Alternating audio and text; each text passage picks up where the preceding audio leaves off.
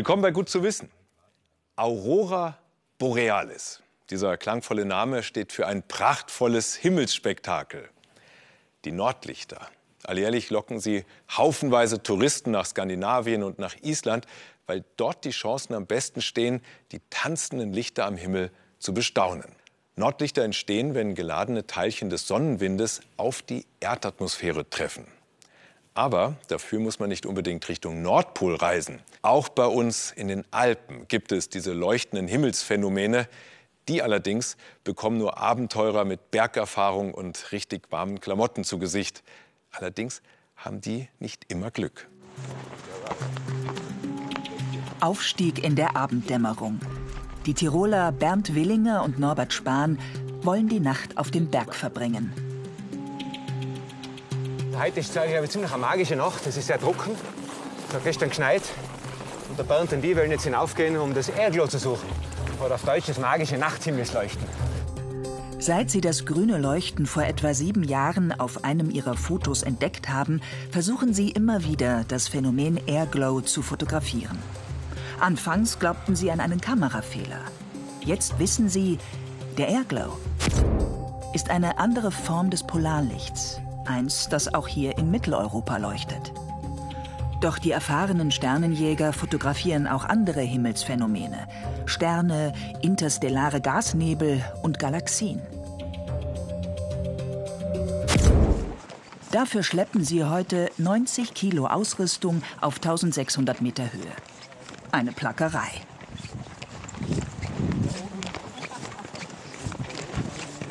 Zu zwei, zwei Menschlein unter diesem großen Himmelszelt das Universum spüren, mit diesen fünf, sechs Dingen, die wir vielleicht versuchen zu entdecken. Es gibt auf der Welt, glaube ich, nichts Magisches. Für die Jagd nach dem besten Sternenbild nehmen sie einiges auf sich. Im Winter in den Bergen eine Nacht draußen zu verbringen, ist abenteuerlich. Am zugefrorenen und verschneiten Obernberger See angekommen, bauen Norbert Spahn und Bernd Willinger die sogenannte Montierung auf, also ein Stativ mit einem computergesteuerten Motor. Der führt das Teleskop so, dass es die Bewegung der Erde ausgleicht und die sich am Himmel bewegenden Objekte verfolgen kann, sogar wenn sie Millionen Lichtjahre entfernt sind. So fährt der Erdachse noch. Das ist die Erdachse, das läuft sauber. So, und jetzt kann man ein Objekt einstellen, das ist dann die zweite Achse. Das ist die da. Da holen wir das Objekt am Himmel, in dem Fall zum Beispiel der Mond. Der Motor läuft sauber. War einmal zu und zweimal zu. So, und jetzt kann man beobachten. Den machen wir nochmal auf, ob der Mond wirklich da genau. Das sollte genau in der Richtung. Genau, ja, die Mondbahn, Mondbahn, Mondbahn. Das Bis wir er untergeht. Und da drüben ist der Gipfel. Bingo, sollte genau untergehen. Ja, passt. Mit dem Mond haben sie heute etwas ganz Besonderes vor. Nagelneu, ja? Das ist die Feinjustage. Ein Aspekt natürlich heute, dass wir unbedingt äh, das ganze Airglow beobachten wollen, das Nachtshimmelsleuchten. Das ist der Grund, warum wir aufgegangen sind. Aber natürlich versuchen der Bernd und immer natürlich zwei, drei andere Highlights am Himmel mitzunehmen. Und eins davon ist eben dieser Monduntergang oder Monduntergang am Gipfelkreuz. Wir gehen immer in die Berge zum Fotografieren, weil wir dann den ganzen Smog, den Lichtsmog und den Dunst ausweichen können. Noch dominiert der Mond den Nachthimmel. Norbert Spahn will den Moment festhalten, wenn er gegen 1 Uhr morgens hinter den Bergen untergeht. Inzwischen ist die Temperatur auf minus 10 Grad gefallen. Die beiden Sternenjäger steigen in ihre Wärmeanzüge und nutzen alles, was warm hält, sogar beheizte Socken. Für die Kamera ist die Kälte gut, denn dann gibt es auf dem Fotochip weniger Bildrauschen. Die Bilder werden klarer und schärfer. Endlich ist es soweit. Gleich geht der Mond unter. Die Kamera soll dann exakt so ausgerichtet sein, dass er direkt hinter dem Gipfelkreuz des Obernberger Tribulaun verschwindet. In etwa zweieinhalb Kilometer Entfernung. Ob das klappt? Gut. Ja, ja, Riesenkreuz. Oh, War aber genau drüber. Ha? super. Ja? Super. Aber ausgerechnet, hä? Ausgerechnet, ja. Ja, bist du gelernt schon? Genau das Ja, Gipfelkreuz. stark, stark. Ich häng mich weg. Besser geht's nicht, oder? Nein, nein. Ein Traum. Das ist der Hammer. Also ich habe heute den ganzen Vormittag versucht, das irgendwie mir auszurechnen, über so Astronomie-Software und da kann ich das Panorama über die Software drüberlegen, also genau von dieser Gegend vom Obenberger See. Habe sicher zwei, drei Stunden probiert, fünf, sieben Meter hin und her und dann habe ich einen Punkt gefunden und habe gesehen, durch Zufall eigentlich, es müsste sich ausgehen, dass ich das Gipfelkreuz erwische. Dann habe ich so lange die Position verschoben und gesagt, das geht sich aus. Dann haben wir genau da aufgestellt und funktioniert. Der Mond hinterm Gipfelkreuz. Für die beiden Sternenfotografen ein Highlight. Dann ist es endlich dunkel genug für ihr eigentliches Vorhaben. Die Suche nach dem Airglow, dem Nachthimmelsleuchten der mittleren Breiten. Dafür brauchen sie kein Teleskop, sondern eine hochempfindliche Profikamera mit einem speziellen Weitwinkelobjektiv. 20 Sekunden lang belichten sie das Bild und suchen nach dem grünen Leuchten. Ja, das ist ganz klar, gell? Ganz klar. Ernüchterung. Viele Sterne, aber kein Airglow. Ja, Ja, das ist komplett klar, gell? nicht kein leichtes Humor, Ja. nichts. Gell? Wenn jetzt da ein bisschen normal müsste, gleich drauf haben eigentlich. Gell? Bei den Polarlichtern, da weiß man es, da gibt es eigene Apps, die anzeigen, dass heute äh, starke Strahlung ist. Und dann äh, sieht man eher ein Polarlicht. Aber bei dem äh, Nachthimmelsleuchten oder Airglow gibt es das noch nicht da. Also das ist auch noch nicht ganz ergründet, warum das jetzt genau so in diese Richtung strahlt. Aber da gibt es eben keine Vorausschau. Muss man einfach ausprobieren und öfter auf den Berg gehen. Aber sie haben den Airglow schon früher fotografiert. Mittlerweile haben Wissenschaftler herausgefunden, wie er entsteht. Die UV-Strahlung bringt die Sauerstoff- und Stickstoffatome der oberen Atmosphäre zum Leuchten. Allerdings erscheint der Airglow nur manchmal. Er bleibt rätselhaft. Norbert Spahn und Bernd Willinger hoffen, dass sie herausfinden, unter welchen Bedingungen das Phänomen erscheint. Dafür werden sie noch viele Nächte draußen in den Bergen verbringen. Aus den himmlischen Sphären zurück in den Alltag. Kassenbons. Die gibt es inzwischen auch, wenn wir uns nur eine Breze beim Bäcker holen. Neuerdings sind diese Bons Pflicht, damit Ladenbetreiber nicht mehr so leicht Umsätze unterschlagen können. Alle Registrierkassen, die müssen bis spätestens Ende September technisch gegen Manipulationen geschützt sein. Und wer an einer Registrierkasse kassiert, der muss seit dem 1. Januar unaufgefordert einen Bon ausgeben. Zettel gibt es also in jedem Fall, egal wie klein der Einkauf ist, egal ob wir ihn wollen. Wie das wohl ankommt? Viele kleine Betriebe beschweren sich über die zusätzliche Bürokratie. Der Bäckerverband spricht sogar von unnötiger Müllproduktion. Und die Kunden? sind halt einfach unnötig, sind störend. Aber wenn man es nicht braucht, unbedingt jetzt für was zu essen, brauche ich jetzt keinen Kassenbon für. Ich finde es total überflüssig. Reine Papierverschwendung. Unnötig für eine Brezel. Das ist unnötig. Das ist ja dieses Thermopapier, ne? Das ist, ab, es ist absolut. Bei, bei den aktuellen Umweltthemen finde ich es, es passt überhaupt nicht zusammen. Das Thermopapier, genau. Und auch besonders belastend für die Umwelt und ich glaube sogar auch für den Menschen gar nicht so gut. Thermopapier. Hierauf werden praktisch alle Kassenbons gedruckt. Die Striche hier, die entstehen durch Reibungswärme. Das funktioniert zum Beispiel, wenn im Papier Bisphenol A oder kurz BPA enthalten ist. Das Problem, diese Chemikalie, die ist nicht ungefährlich und es gibt Studien, die darauf hinweisen, dass Bisphenol A Fettleibigkeit, Diabetes und auch Unfruchtbarkeit begünstigen kann. Wie problematisch sind also solche Thermopapiere? Die Firma GB in Germering bei München ist eine der wenigen, die in Deutschland noch Elektronik fertigen. Industriethermodrucker für besondere Anforderungen. Damit behauptet sich das Unternehmen gegen Konkurrenz aus Asien und ist Marktführer in Deutschland. Auf den ersten Blick sieht Thermopapier ganz normal aus. Das Geheimnis liegt in der speziellen Beschichtung. Auf dieses dünne Papier wird jetzt eine etwa 10 Mikrometer dicke Schicht aufgetragen. Ein menschliches dünnes Haar hat etwa 40 Mikrometer zum Vergleich. Und diese Schicht besteht aus hauptsächlich Wachs und Bindemittel. Das ist das Gros der, der Materialien, die dort eingesetzt werden. Wachs, wie man es von der Kerze kennt, und Bindemittel, wie man es vergleichbar von Wandfarben her kennt. Und in diese Schicht werden jetzt die Farbstoffe eingebracht. Damit diese Rezeptur auch die passenden Druckergebnisse liefert, testen fast alle großen Papierhersteller ihre Produkte mit diesem Referenzdrucker, den GB entwickelt hat. Um die schwarze Farbe zu erzeugen, setzen die Hersteller inzwischen aber nicht mehr das gefährliche Bisphenol A ein. BPA ist seit, äh, de facto seit 01.01.2020 verboten, wird aber schon seit ungefähr einem Jahr von den deutschen Thermopapierherstellern nicht mehr hergestellt. In, großen Mengen ist äh, BPA-haltiges Papier im Markt nicht mehr enthalten. Statt BPA enthält das Papier jetzt andere Phenole wie BPS oder BPC oder ist phenolfrei. Die Ersatzstoffe sind natürlich nicht so gut untersucht, wie man das bei Bisphenol A gemacht hat. Dort laufen bereits Untersuchungen, aber es gibt auf jeden Fall Alternativen ähm, im Entwickler, äh, von denen man weiß, dass sie dieses Problem nicht haben. Der Thermodruck hat viele Vorteile. Wartungsarm. Ohne Tinte oder Farbband sind die Drucker jetzt schon fast überall.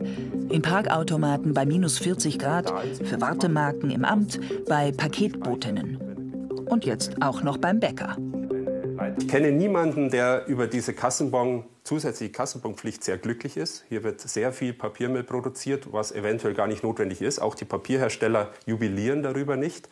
Ähm, dort sollte man vielleicht noch überlegen, ob es andere Möglichkeiten gibt, wie zum Beispiel in Frankreich, dass es eine Bagatellgrenze gibt, dass in bestimmten kleinen Bereichen einfach nicht gedruckt werden muss. Unabhängig von der Bonpflicht, die Nachfrage nach Thermopapier steigt. In modernen Thermobons ist also kein Bisphenol A mehr drin. Nur weiß ich als Kunde ja nicht, wie alt das Papier ist. Und wie sicher die Ersatzstoffe sind, das muss erst untersucht werden. Deshalb sollten wir, laut Umweltbundesamt, unsere alten Thermobons in den Restmüll werfen und nicht ins Altpapier. Denn Forscherinnen und Forscher können noch nicht definitiv sagen, ob die Beschichtung des Thermopapiers gesundheitlich unbedenklich ist. Es gibt aber auch Geschäfte, die kommen ganz ohne Thermopapier aus. Frische Lebensmittel, verpackte Lebensmittel, Tiefkühlkost. Dazu eine Käse- und Brottheke. Ein ganz normaler Bioladen in München. Mit zwei Kassen, an denen ständig Bons gedruckt werden müssen. Wie viele eigentlich? Mehrere Rollen am Tag würde ich nicht sagen. Eine. Eine Rolle am Tag? Wahrscheinlich schon. Mhm. Bei 76 Meter pro Rolle macht das rund 6 Quadratmeter ca. 300 Gramm Papier. Und die Kunden lassen rund die Hälfte der Bons gleich liegen. Doch das stört die Mitarbeiter nicht mehr so, seit sie auf eine neue Art Kassenbon umgestellt haben. Es hat sich erstmal optisch geändert, dass die neuen Rollen, die sogenannten Ökobon-Rollen, blau sind oder blaugrau. Also schon mal optisch anders ausschauen und dass sie keine chemischen Farbentwickler mehr drin haben, was eigentlich der Hauptgrund ist für diese dass wir jetzt diese Ökoporollen haben. Das neue Papier passt in die alten Drucker. Statt Chemie hat es eine Farbschicht und darüber eine Papierschicht, die bei Hitze durchsichtig wird. Du nimmst die eine alte Rolle raus und hast die neue Rolle reingetan. Fertig. Also überhaupt kein. Nein, wir haben gar nichts umgerüstet. Was sind da Kosten entstanden? Die äh, neuen, die Ökorollen sind teurer. Erstmal so ein Drittel teurer, würde ich fast sagen aber Mai für die Umwelt. Das Papier dafür stammt aus nachhaltiger Forstwirtschaft und kann ganz normal recycelt werden. Dank Ökobons geht es also auch ohne Phenole und Problemstoffe. Und noch ökologischer wäre es dann natürlich ohne Papier. Denn weltweit wird laut Umweltschutzorganisation WWF jeder zweite industriell gefällte Baum für Papier verwendet. Aber vielleicht ist auch bald schon Schluss mit der ganzen Zettelwirtschaft, denn in dem Gesetz hinter der Bonpflicht steht nichts von Papierbons. Digitale Bons, die sind im Kommen. Und das funktioniert dann im Prinzip so, dass ich mit meinem Handy den Kassenbildschirm scanne und dann habe ich alle Belege zusammen, die ich brauche, zum Umtauschen oder fürs Finanzamt. Windräder. In der Landschaft nerven sie manchmal, aber der Strom, den sie erzeugen, der ist natürlich umweltfreundlich. Leider weht der Wind manchmal zu stark. Da müssen die Rotoren abgeschaltet werden, weil sonst das Stromnetz überlastet wird. Und wenn Flaute herrscht, dann drehen sie sich auch nicht. Ein echtes Problem beim Umstieg auf erneuerbare Energien. Die Lösung wäre, den überflüssigen Strom zu speichern. Nur wie? Alle gängigen Speicher, wie zum Beispiel Batterien, die haben auch Nachteile. Und deswegen wird an der Power-to-Gas-Technologie geforscht. Die verwandelt grünen Strom in klimaneutrales Gas. Kann grüner Strom auch an Tagen ohne Wind und Sonnenschein fließen? Diese Frage beschäftigt auch die Stadtwerke in Pfaffenhofen an der Ilm. Wir wollen, dass Pfaffenhofen auch vor Ort Strom und Wärme erzeugen kann, wenn mal die Sonne nicht scheint und der Wind weniger stark bläst. Das Ziel ist ehrgeizig. Der Anteil des erneuerbaren Stroms soll von 70 auf 100 Prozent steigen. Um das hinzukriegen, setzen die Verantwortlichen in der oberbayerischen 26.000 Einwohnerstadt auf ein Verfahren, das Fachleute Power to Gas nennen. Windstrom wird dabei in grünes, also klimaneutrales Gas umgewandelt. Dass Power to Gas die beste Methode ist, Strom längerfristig zu speichern, davon ist auch Professor Michael Sterner überzeugt. Er lehrt an der Ostbayerischen Technischen Hochschule Regensburg und ist ein Pionier der Technologie. Auf dem Campus betreibt er eine kleine Versuchsanlage. Im Grunde, so erzählt Sterner, kopiere sie einen der erfolgreichsten Mechanismen der Natur, die Photosynthese. Die Natur nutzt die Photosynthese, indem dass sie halt, wenn Sonnenlicht auf ein Blatt fällt, das die Energie nutzt, um Wasser aus der Luft oder aus dem Boden zu spalten in Wasserstoff und Sauerstoff. Den Sauerstoff gibt sie ab, das atmen wir ein. Beim Wasserstoff bleibt die Natur nicht stehen, sondern sie nimmt sich noch ein CO2 dazu aus der Luft und baut dann den Wasserstoff mit dem CO2 zusammen zu gespeicherter chemischer Energie. Genau das macht auch die kleine Power-to-Gas-Anlage auf dem Regensburger Campus. Die Umwandlung von Wasserstoff und CO2 zu klimaneutralem Gas übernehmen hier Archäen. Das sind ganz besondere Mikroorganismen. Die Archäen sind mit die ältesten Lebewesen auf diesem Planeten. Noch bevor es Sauerstoff in der Atmosphäre gab, waren diese Lebewesen da und haben das gefressen, was halt da war. Und das war halt dann Schwefel und halt ähm, CO2 und dann Wasserstoff. Und haben das verstoffwechselt zu Methangas. Aus grünem Strom mit uralten Winzlingen grünes Gas herstellen. Ein Prozess, der technisch kein Problem ist. Es ist keine Hexerei. Es ist ganz normaler deutscher Maschinenbau, Anlagenbau, Technik, die es heute gibt ähm, und die jederzeit verfügbar ist. Und so funktioniert es. Mit Windstrom zerlegt man Wasser in Wasserstoff und Sauerstoff. Das Verfahren heißt Elektrolyse. Im zweiten Schritt kommen die Archäen ins Spiel. Werden die mit dem grünen Wasserstoff und dem CO2 zum Beispiel aus einer Kläranlage gefüttert, produzieren sie in unbegrenzter Menge klimaneutrales CH4, also grünes Methan, das in Tanks oder auch nur im Erdgasnetz ganz einfach zu speichern ist. In windarmen Zeiten könnten die Stadtwerke Pfaffenhofen so in ihrem Blockheizkraftwerk aus dem gespeicherten Gas grünen Strom produzieren. Und zudem das ganze Jahr über ihre Linienbusse mit klimaneutralem Treibstoff versorgen. Industrielle Pilotanlagen wie diese hier in der Nähe von Kopenhagen zeigen, es funktioniert. Drei Jahre lang war sie in Betrieb, produzierte jeden Tag mehr als 19 Tonnen klimaneutrales Gas. Gebaut hat diese Power-to-Gas-Fabrik ein kleines Unternehmen aus Planegg bei München. Electrocare heißt das 2015 gegründete Start-up. Chef ist Mitch Hein, ein Pflanzenphysiologe und Chemiker aus den USA.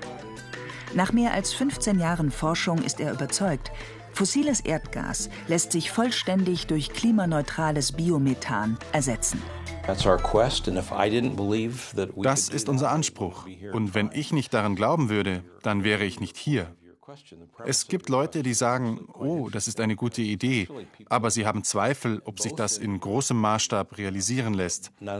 Und viele wissen überhaupt nicht, dass man das fossile Erdgas aus dem Netz ersetzen kann. Davon lässt sich das Start-up nicht beirren. In den nächsten drei Jahren will es in Belgien und den USA die ersten Gasfabriken errichten. und dort genauso zuverlässig klimaneutrales Gas produzieren wie im 10-Liter-Versuchsreaktor im Planegga Forschungslabor.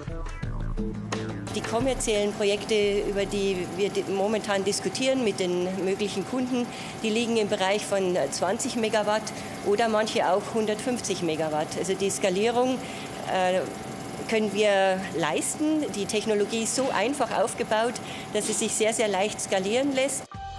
Doch ausgerechnet vor der eigenen Haustür kommt Elektrokea nicht voran.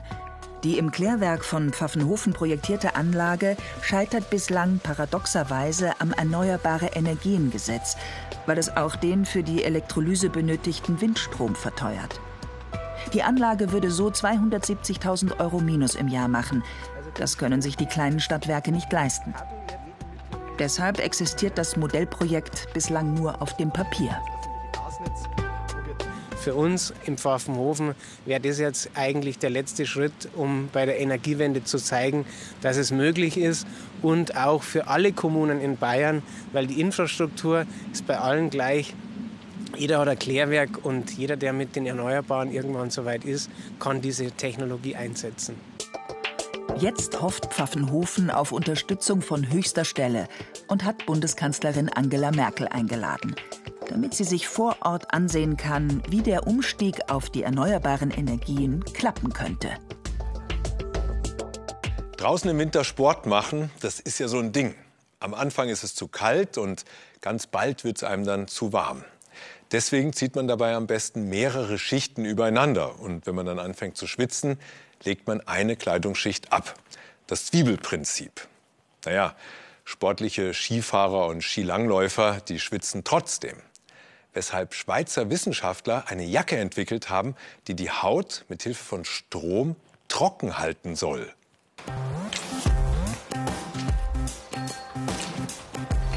Oberhof in Thüringen, Technikzentrum des Deutschen Skiverbandes.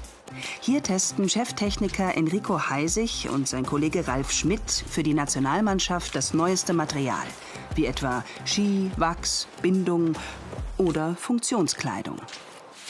Für uns werden sie eine neue Jacke testen. Aber erstmal raus aus den feuchten Klamotten.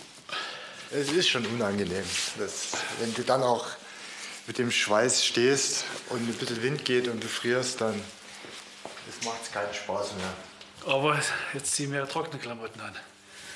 Ne? Diese neue Skijacke soll einen nassen Rücken verhindern. Laut Erfinder hält sie Sportler auch unter Extrembedingungen trocken. Cheftechniker Enrico Heisig rätselt, wie das funktionieren könnte. Ziehen wir an.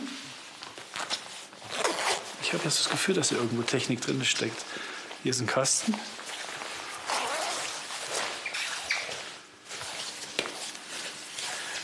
Aha, ein kleines Kernkraftwerk. Das Teil gehört zur Jacke, ja. Okay. Schmidt, jetzt ist nur noch, nur noch alles elektrisch. Das ist elektrodynamisch. Dann stecken wir das hier rein. Okay. Okay. Zum Härtetest geht es mit der Jacke auf die Loipe. 60 Minuten Vollgastraining.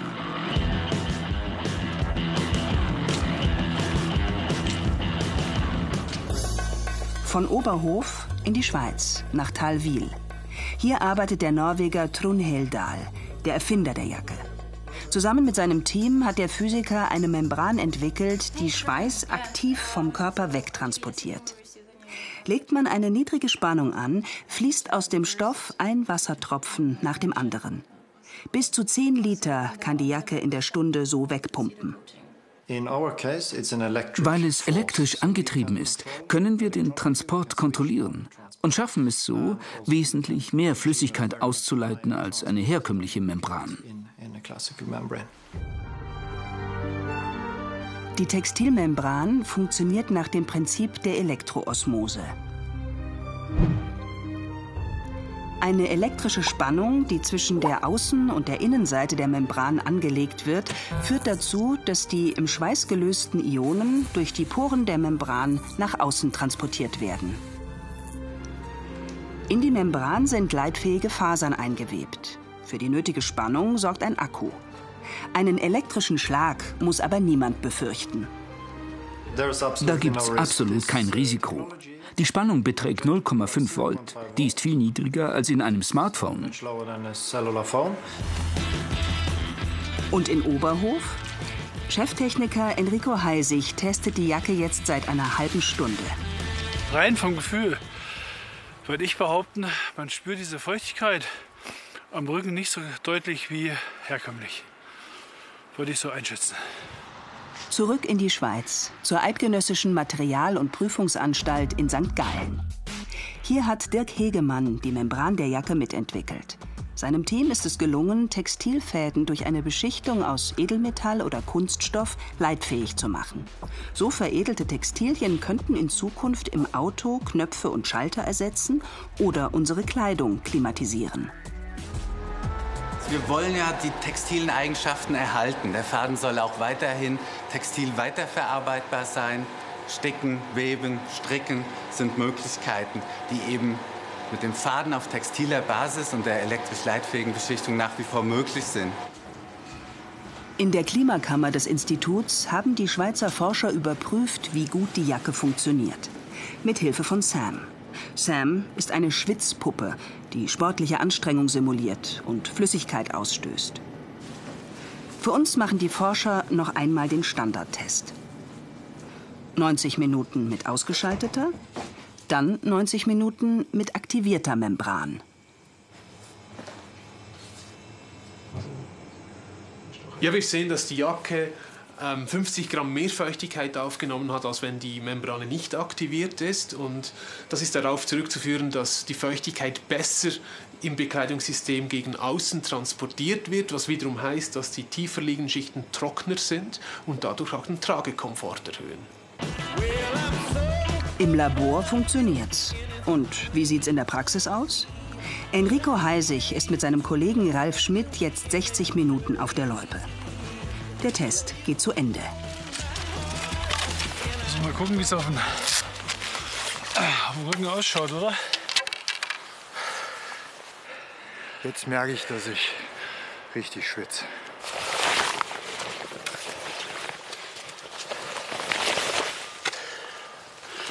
Ist eigentlich trocken, gell? Ja.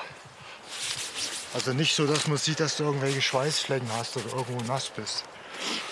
Wir sind jetzt wirklich lange gelaufen und auch Intensität sehr hoch. Und die Jacke ist natürlich, wie wir schon gesagt haben, nicht unbedingt jetzt gerade konzipiert für Skilanglauf. Also müsste ich ja rein theoretisch noch mehr schwitzen. Und in dem Fall würde ich echt sagen, ist ein spürbarer Effekt da. Fertig. Enrico Heisig gibt der Jacke eine gute Bewertung. Und er möchte auf jeden Fall nochmal testen, sobald es ein Modell speziell für Langläufer gibt.